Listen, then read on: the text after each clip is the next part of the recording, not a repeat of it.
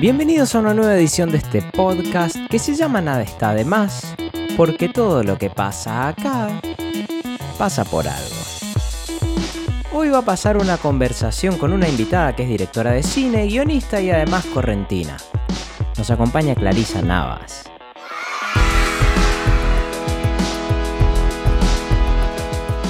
Queridos amigos, qué lindo día para escuchar un podcast. No importa cuando escuches esto. Primero me presento, mi nombre es Leopoldo Lionpold para los amigos y voy a estar anfitrionando este show.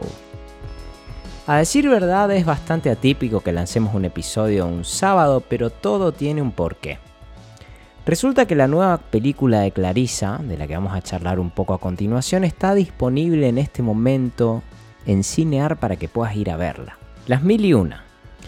La película anduvo por todo el mundo, festivales en Corea, Israel, España, Francia, países de Latinoamérica también, Bielorrusia, no sabemos dónde queda Bielorrusia, imagínate, pero seguro es muy lejos. Ganó un montón de premios, también muchos, demasiados como para mencionarlos acá sin perder la mitad de la audiencia, pero pueden chequearlo en la cuenta de Instagram de Yaguapirú Cine, yaguapirú.cine, que es la productora de Clarisa y sus amigues. Sin mucho más que agregar, disfruten de la entrevista y vayan a ver la película que es maravillosa.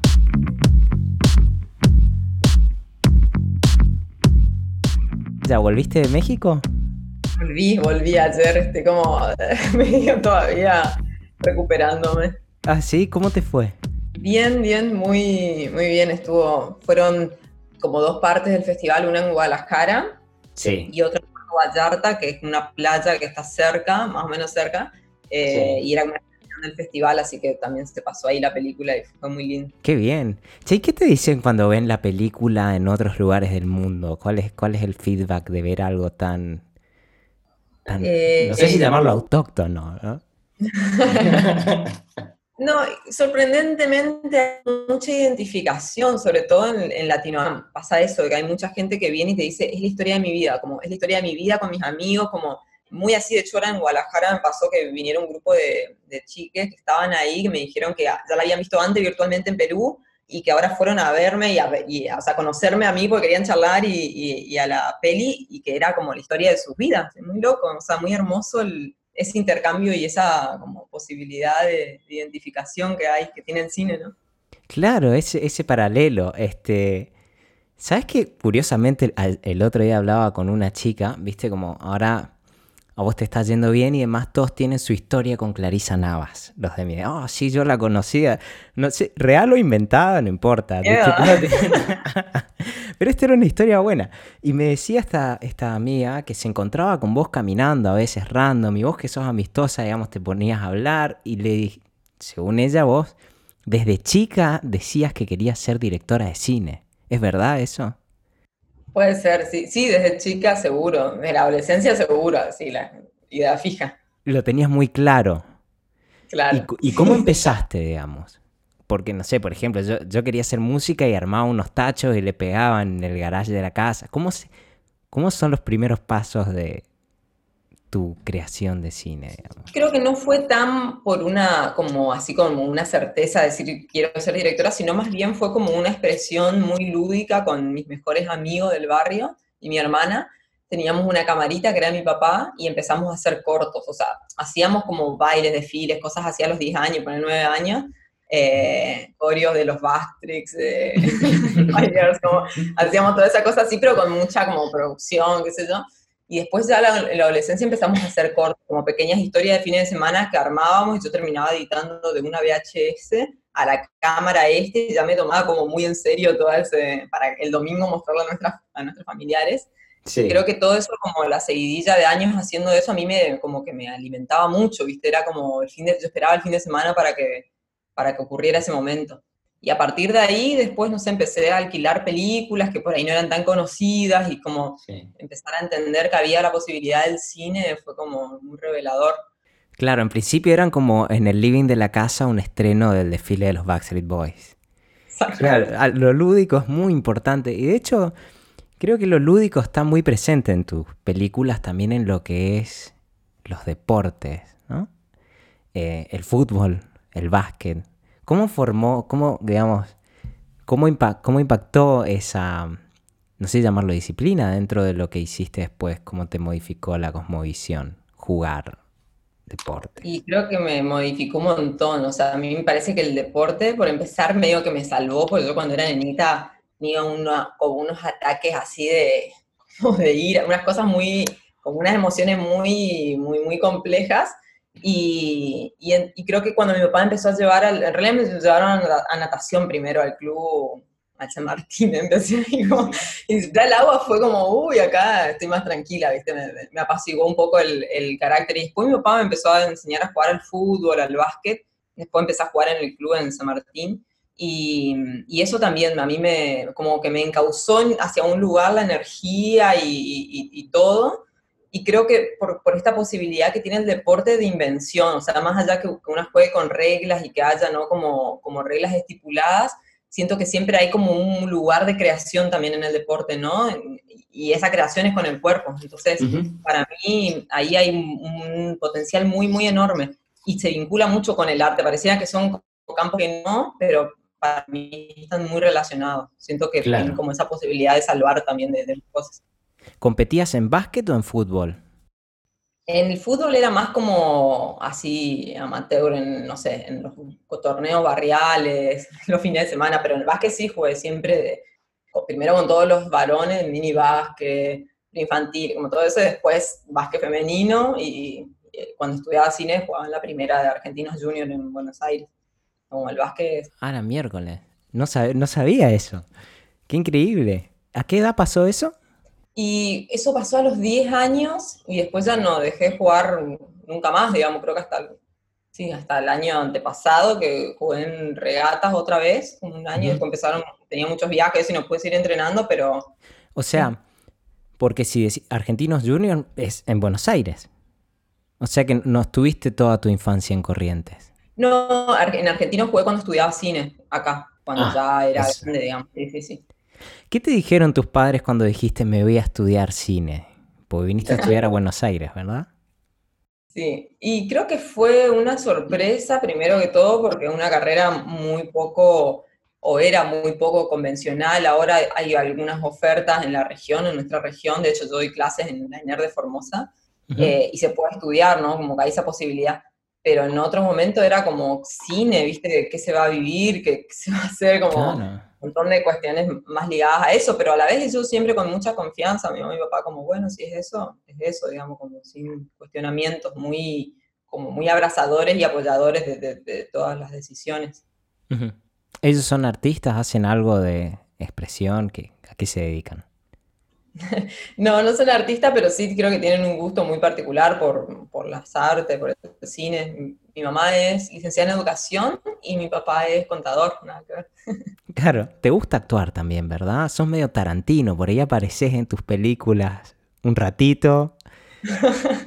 ¿No? Sí, me gusta. Yo creo que hay algo de que se, que se genera entre los actores cuando están armando que, que como que una queda medio afuera, ¿viste? O sea, está dirigiendo, qué sé yo, pero hay algo de compartir, una cosa de, del divertirse ahí que, es una lógica diferente cuando te, te pones frente a la cámara que cuando estás detrás. Y a mí me gusta mucho como pasar esa barrera también para entender un poco y pasarlo por el cuerpo lo que está pasando con, los actores ahí, ¿no? Como siento que me da a mí una comprensión de, todo. Eh, por eso siempre como me gusta aparecer así un poquitito. Claro, está buenísimo.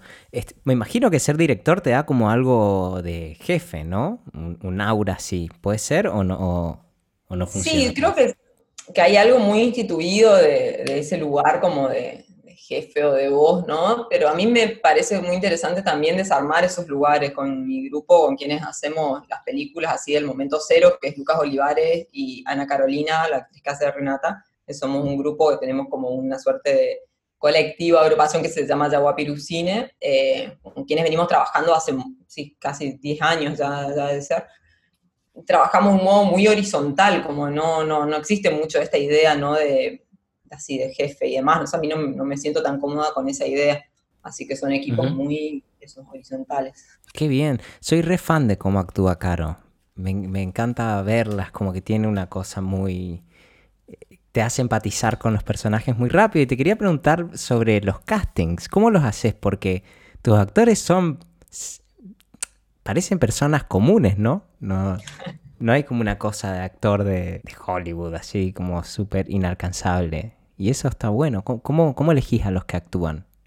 Em, creo que en el caso de las mil había como una certeza, de, yo sabía que los protagonistas iban a ser, bueno, eh, Sofía, que hace Iris, es mi compañera de básquet, que nunca antes había actuado, pero para mí tenía muchas aptitudes para poder hacerlo.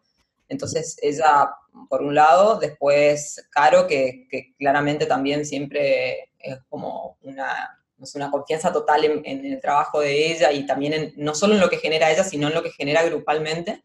Así que también sabía que era ella sí o sí. Después Mauricio Vila, que también es actor, y él fue eh, muy particular porque hace tiempo que por ahí no lo veía hace un, hace un tiempo y una canción de Sandro que que en ese tiempo quería mucho que aparezca y le pedí que me mande un video bailando, y entonces me mandó un video bailando y fue como que dije, ah, no, tenía certeza por el baile, más allá de probar todo, decía, sí, tiene que ser él.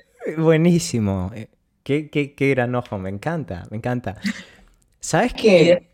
Sí, contame, perdón. No, no, y después los castings, digo, los, hemos hecho en, en, Corrientes, en Las Mil, en el Club de Las Mil, y ahí aparecieron otras personas que han sido increíbles, como Mariana de la Iglesia y, y demás. Tu ópera prima. Hoy partido a las 3. Me encanta el título porque lo que menos pasa es que el partido empiece a las 3, ¿no? Pasa de todo menos eso y creo que es muy ilustrativo de lo que es no solo la cultura argentina, sino correntina en particular, ¿no?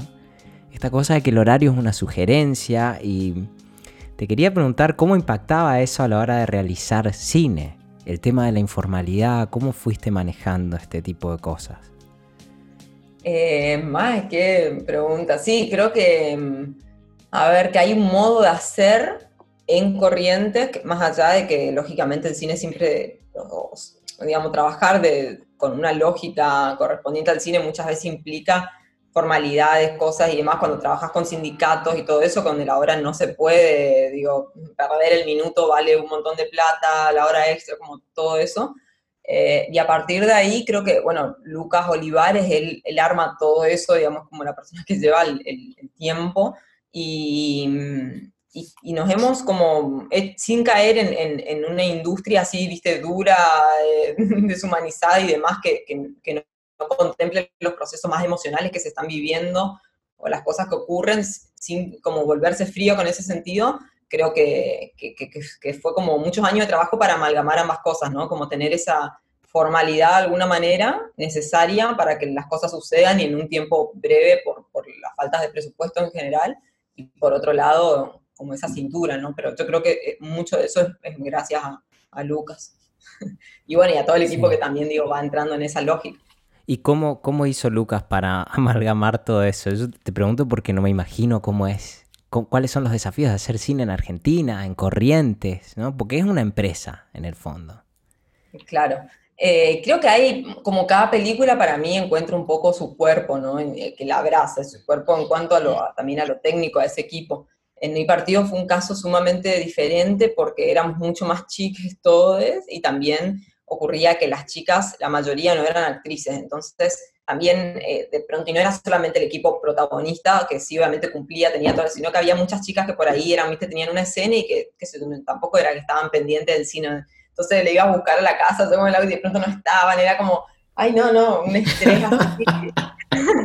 terrible. Con la bicicleta, es buenísimo. Era todo muy, muy en ese orden que, uy, no, por un estrés, pero acá en, en las mil había un equipo mucho más grande, amigas y amigos que son técnicos, que son de Buenos Aires también, la, jefa de producción que tenía como mucha cancha en todo esto también, y, bueno, y Lucas también trabajaba con Fe, que es otro eh, correntino, Fe Rodríguez de Beso, en el equipo de dirección, sí, de Paraguay, como, y ellos estaban como muy así, viste, controlando todo, llamando, citando las horas antes, todo muy, muy cronometrado para que eso pudiera acontecer en el tiempo. Eh, como necesario y a la vez sin convertirse eso en, una, no sé, en un robot. Claro, claro. Eh, digamos, el cine tiene esto como que es el arte de coordinar los horarios en algún punto. Y mi, mi, pregunta de hecho iba un poco por ahí la siguiente que te iba a hacer, que es, ¿qué aprendiste del proceso de realización de partido a las 3?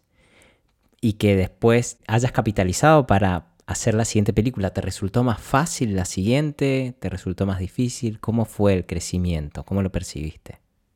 Creo que, que hay desafíos diferentes eh, en cada película. Sí pasaba que en mi partido a las tres no teníamos nada de plata, era como una película hecha con el deseo colectivo de un grupo de personas que estaban como muy convencidas de que era ahí el momento de hacerla.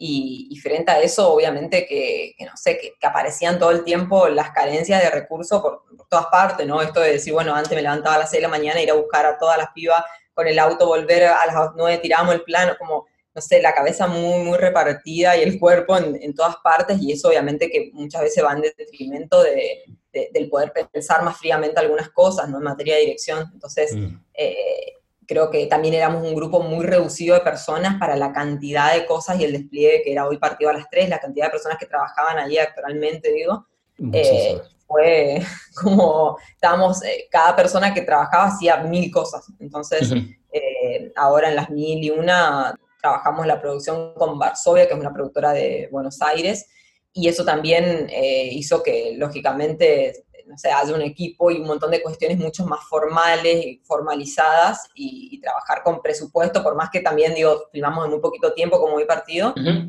da un, respiro mucho más grande, digamos. Todo ayuda, todo ayuda, sin duda.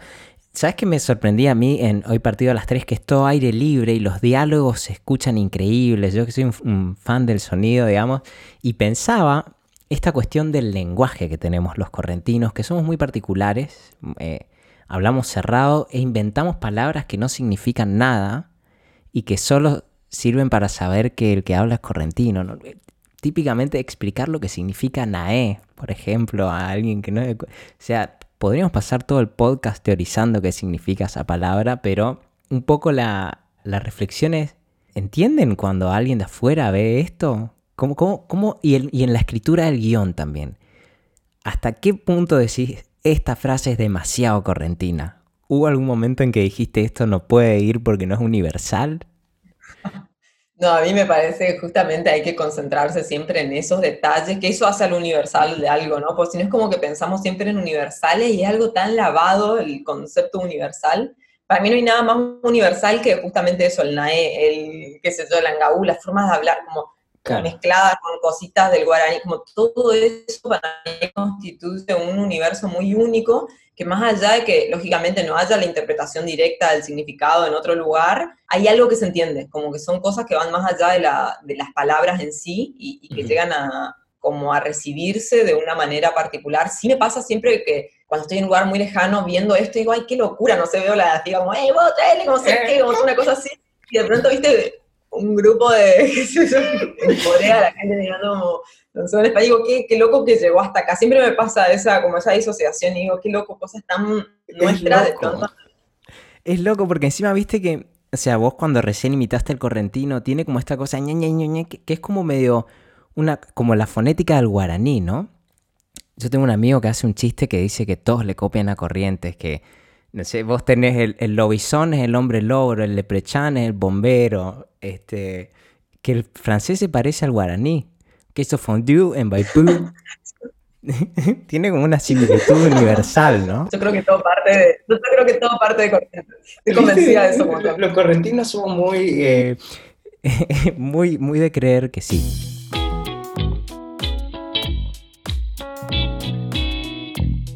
Y ahora hay algo hay algo fuerte en tus películas, muchas cosas, ¿no? Pero una cosa que me, sorprendió fue, por ejemplo, la escena donde eh, juegan a las chupitas, ¿no? Digo, juegan entre comillas, porque para quienes no conocen es como una tradición del carnaval donde los niños, porque calculo que también algunas niñas participan del lado ejercedor de violencia, llenan como bombitas de agua con o las enfrían o cosas que lastimen más a quienes van a ir a chupitear, que siempre son mujeres, ¿no? ¿Alguna vez fuiste víctima de, chupitas?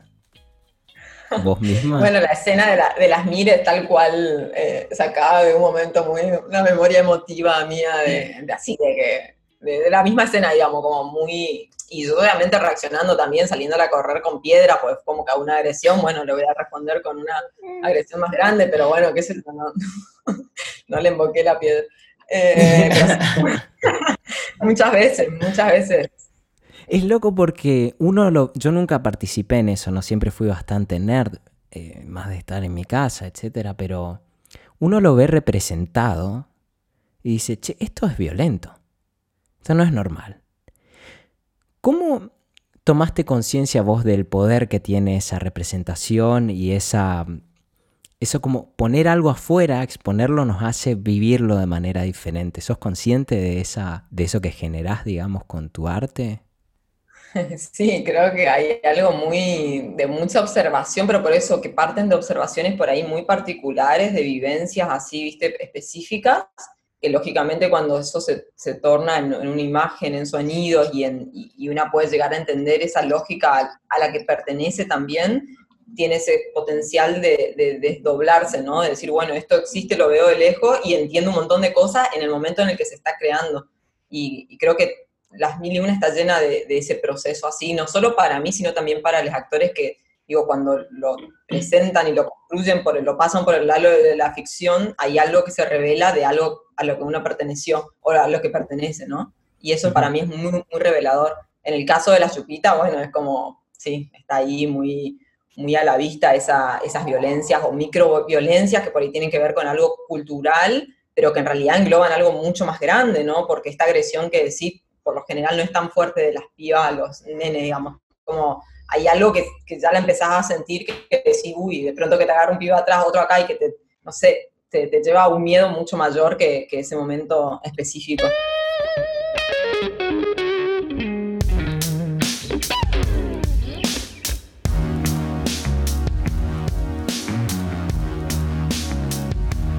En alguna entrevista leí que dijiste que te gustaría que la película sea bien recibida en Corrientes. Y eso, en, primera medida como correntino, o sea, entiendo perfectamente la ambición y hasta me pareció muy lindo de escuchar que alguien quiera, o sea, que me vaya bien en todo lado, pero en Corrientes es donde yo quiero que, que esto genere algo, ¿no?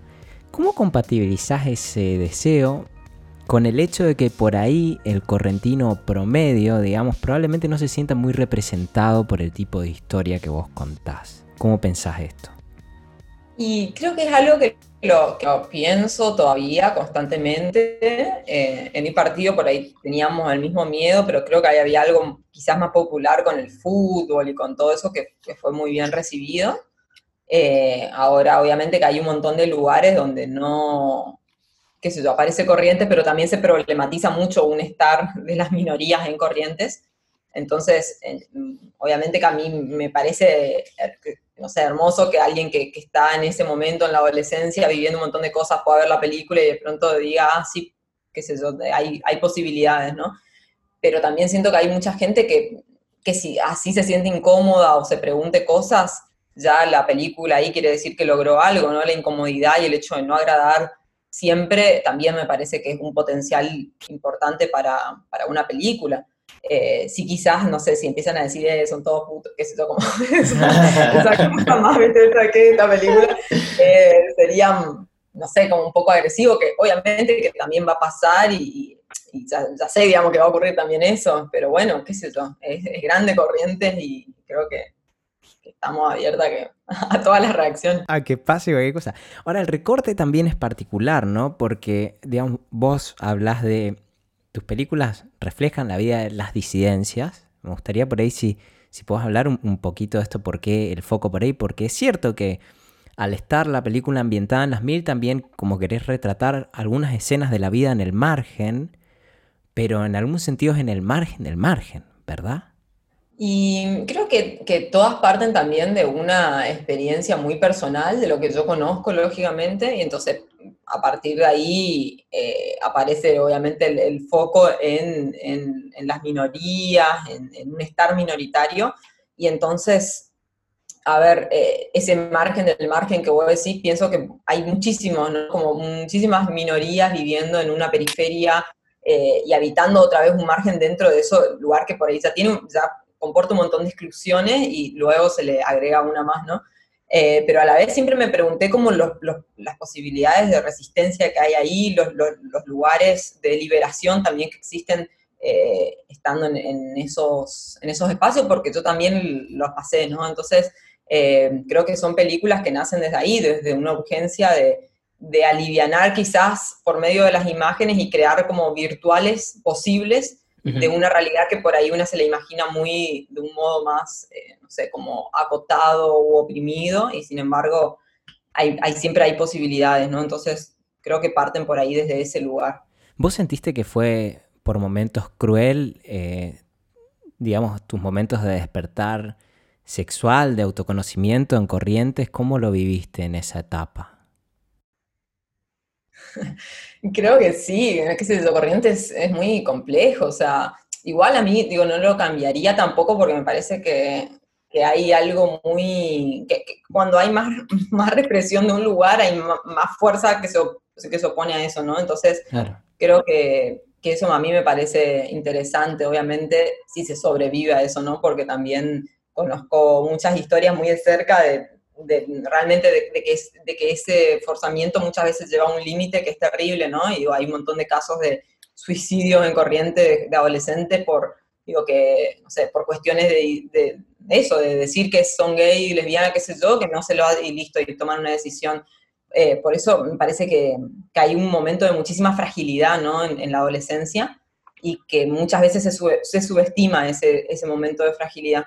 Y, en mi caso, no sé, fue sumamente duro en un montón de sentidos, en otros no tanto. Mis amigos, qué sé yo, hay un lugar ahí de, mucho sostenimiento, que ha permitido mucho sostenimiento, pero creo que todavía sigue siendo muy difícil. O sea, en la película nos pasó que mucha gente, padres, no le, no le quisieran dejar a, los hijos a participar porque sabían que la película tenía cierta temática, cosas, viste, que, sí, sí, tremendas, de echarle de la casa, eh, cuando se enteraron, no, no, muchos problemas, drama que estuvimos ahí como mediando en el medio, Rompiste familias. No, no, no, no, no, no, muy, muy, tremendo, muy triste que sí Sí, eh, eh, es triste, pero yo creo que, que, lo que vos estás haciendo contribuye a que deje de pasar. Ojalá, eh, a mí me, como correntino no puedo dejar de, digamos, sentirme orgulloso de, lo que está pasando con lo que hacen ustedes, ¿no? Y, y la reflexión que tengo a partir de esto es que a veces a la gente a la que le va bien tiene algo más por fuera de su propio ego, digamos, ¿no? Como una suerte de misión trascendental más allá que piensa que está llevando adelante y lo hace convencidamente. ¿Alguna vez pensaste cuál es la tuya?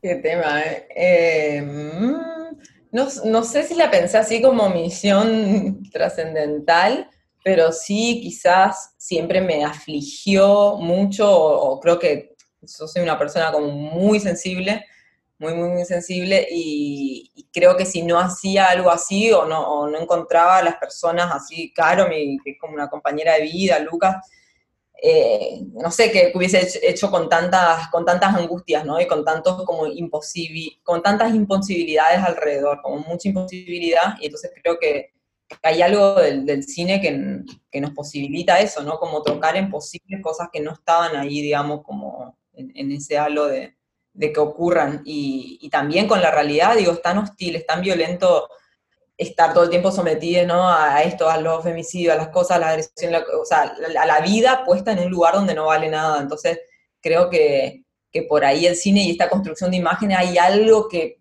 que batalle, que genera como eso, una posibilidad de algo, pero...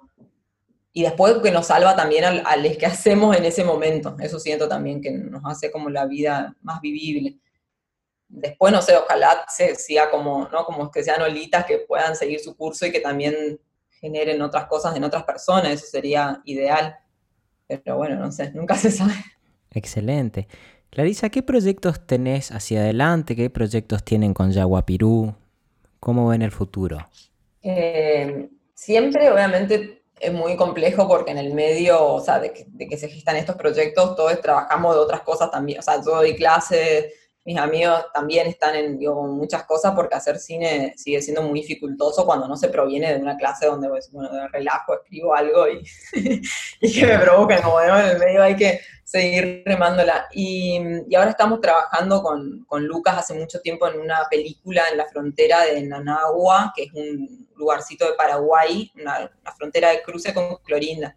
Y ahí hacemos un documental que se llama El Príncipe de Nanagua con un niño que es como una especie de hijo nuestro que lo conocimos filmando unos documentales y son unos, una película que va sobre el crecimiento de él, de Ángel, pero también son diarios que tienen que ver con la construcción de un vínculo a lo largo de los años. Eh, empezamos a hacer cuando él tenía nueve años y ahora está por cumplir 15. Entonces, en el medio de eso han pasado miles de cosas, ¿no? Entre lo que pasa en Paraguay, lo que pasa en Argentina, en lugar de cruz, el mismo crecimiento de una persona que se va preguntando un montón de cosas, gente que deja de estar porque, no sé, por la vida, digo, muerte, cosas, o sea, todo. Es como una película del tiempo y, del amor también en, ese sentido. Suena muy interesante. y después estoy escribiendo otra ficción. Qué bueno. ¿Haces también películas para otros? Porque dijiste otros documentales. Eso eran como eh, hemos hecho bastante en un tiempo cuando había un programa que se llamaba la TDA, la televisión digital, eh, que tenía concursos para las provincias y eso fue un momento como de mucha bonanza donde había posibilidad de presentar el eh, guiones, que sé yo, se concursaba y había un presupuesto como para poder hacerlo y hace, van a ser como, sí, cinco años del último proyecto de esos. Que, que nos permite trabajar mucho haciendo series, cosas así, pero más para, para televisión. Bien, buenísimo, muy interesante. ¿Seguís haciendo música? No, eso sí que, eso sí que se cortó No se, no se puede hacer todo tampoco, ¿no? Se puede hacer todo. Igual en algún momento no descarto de, volver, pero qué sé yo. Me encanta. Clarisa, ¿sabes que tenemos unas preguntas que siempre hacemos al final de este show? Generalmente, digamos, acá viene mucho académico, mucho investigador, pope, con trayectorias largas, así que no sé si serán aplicables, pero a lo mejor pueden servir y si no, las sacamos. La primera pregunta tiene que ver con qué le dirías, mirando en retrospectiva tu historia, a la Clarisa que por ahí se recibió de la facultad o incluso como si el trayecto es muy corto desde ese entonces hasta ahora, ¿qué le dirías a la Clarisa que en su adolescencia decidió salir de Corrientes. ¿Qué consejo le darías hoy con el diario del lunes? Pensando también en, quienes se están modelando en función de vos, las generaciones de cineastas más jóvenes, mujeres, lo que fuera, que te ven a vos y a lo mejor dicen, che, se puede hacer esto, ¿no?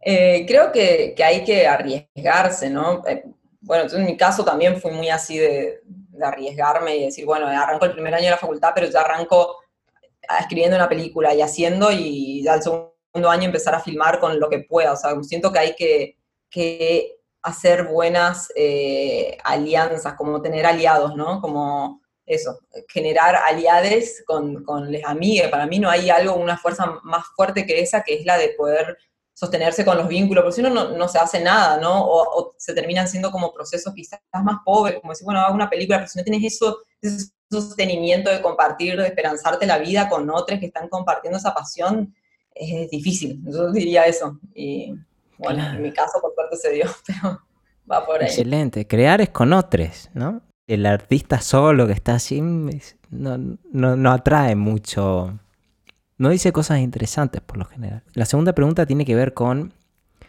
si hay algún momento de tu vida, de tu carrera, que vos en aquel entonces hayas experimentado como un error o como un fracaso y que después, con el tiempo, lo mirás y lo puedas reinterpretar como un aprendizaje o como una capitalización de eso. Creo que eh, hay, hay muchos momentos, ¿no? Donde, digamos, uno está probando y hay algo de una prueba, ensayo y error, y que creo que habría que tomarlas como no pensar en la efectividad. Todo el sistema es, y más todavía en el cine, que donde hay plata de por medio, mucha plata de por medio, entonces como pareciera que todo tiene que ir al, lugar de la concreción de algo, y yo siento que hay que valorar los procesos, o sea, eso para mí lo que a mí me quedó de, todos estos ensayos o de cosas que quizás por ahí no me gustan tanto, o las hice más como en otra lógica, pero siento que si uno construye procesos empoderantes y empotenciantes, hay algo que queda ahí que eso es inalienable, porque después lo otro pasa, qué sé yo, pero hay que eso, crear procesos que sean de enriquecimiento. Excelente, me encantó. ¿Todavía vivís en las mil? no, eh, igual ahora me tengo que ir a corriendo. Pasa que, bueno, te voy a hacer de viaje. Eh, mi familia vive ahí y yo como que tengo una vida muy nómade. No, no puedo definir mucho dónde estoy, como estoy una semana en un lugar, después estoy en otro, en otro, como todo el tiempo, o sea, antes de la pandemia creo que lo máximo que permanecí en un lugar fueron dos semanas. Así. Claro, porque la vida del cineasta es mucho viaje, ¿no? Sí, sí, sí. Y eso, y entre que doy clases, talleres por todas partes, entonces como que todo el tiempo... A mí me gustan mucho esos movimientos, me hacen al... O sea, la vida, me, me gusta. Me imagino. Y ahora estás en Buenos Aires. Y llegué a llegar de México. Qué bien. Pero ahora me voy para las mil. me voy dentro de poco para ¿Para dónde te vas? Ah, para las mil. no corriente, a las mil. que se llaman las mil por las mil, las mil viviendas, para el que no conoce, ¿no? De, eso hablamos cuando hablamos de... Bueno, Clarisa, fue hermoso hablar con vos. Para mí es, nada, un, honor que, que, representes a, a Corrientes y que representes historias diferentes y y la forma en la que lo haces eh, es muy lindo. Te felicito. Todas cosas buenas para decir de vos, de tu peli, de todo. Gracias por acompañarnos. Gracias, gracias, Leopoldo. Muchas gracias. La verdad que una alegría enorme también que nos encontremos después de tanto tiempo, ¿no? La correntinidad nos, claro. ha unido, porque yo tiempo la música hace 10 años y ahora de pronto esto es increíble. Y gracias a todos los que llegaron hasta acá. Esto fue Nada está de más. Y tiene razón Clarisa, nos conocimos como hace 10 años en uno de mis tantos proyectos musicales. En aquel momento coordinaba el área de música de la Universidad de San Andrés y estábamos grabando unos covers con alumnos, necesitaba una baterista, me contactaron con Clarisa, que vino de refuerzo para hacer la canción que les voy a compartir ahora, junto con Delfina Campos, que estudió en San Andrés, también una artista increíble que hoy tiene ya un montón de discos, fantástica Delfi, y bueno, placer de compartir estas cosas con gente maravillosa como ellas y como vos que llegaste hasta acá. Por eso de premio va esta grabación en un fragmentito, tampoco tanto. Éramos muy jóvenes, no nos juzguen. Em, imagínense que para poder conseguir este track tuve que buscar una computadora que tuviera CD, bajar un programa de CDs para pasar el CD a MP3 y encima cuando busqué el programa me decía para recuperar esas canciones que tanto nos gustaron de otra época. Me sentí un señor grande. Pero bueno, lo logré, la canción está ahí. Recuerden ver la película y también que el francés se parece mucho al guaraní. Hasta la próxima edición. Deux yeux qui font baisser les miens, un rire qui perd sur sa bouche. Voilà les portraits sans retouche de l'homme auquel j'appartiens.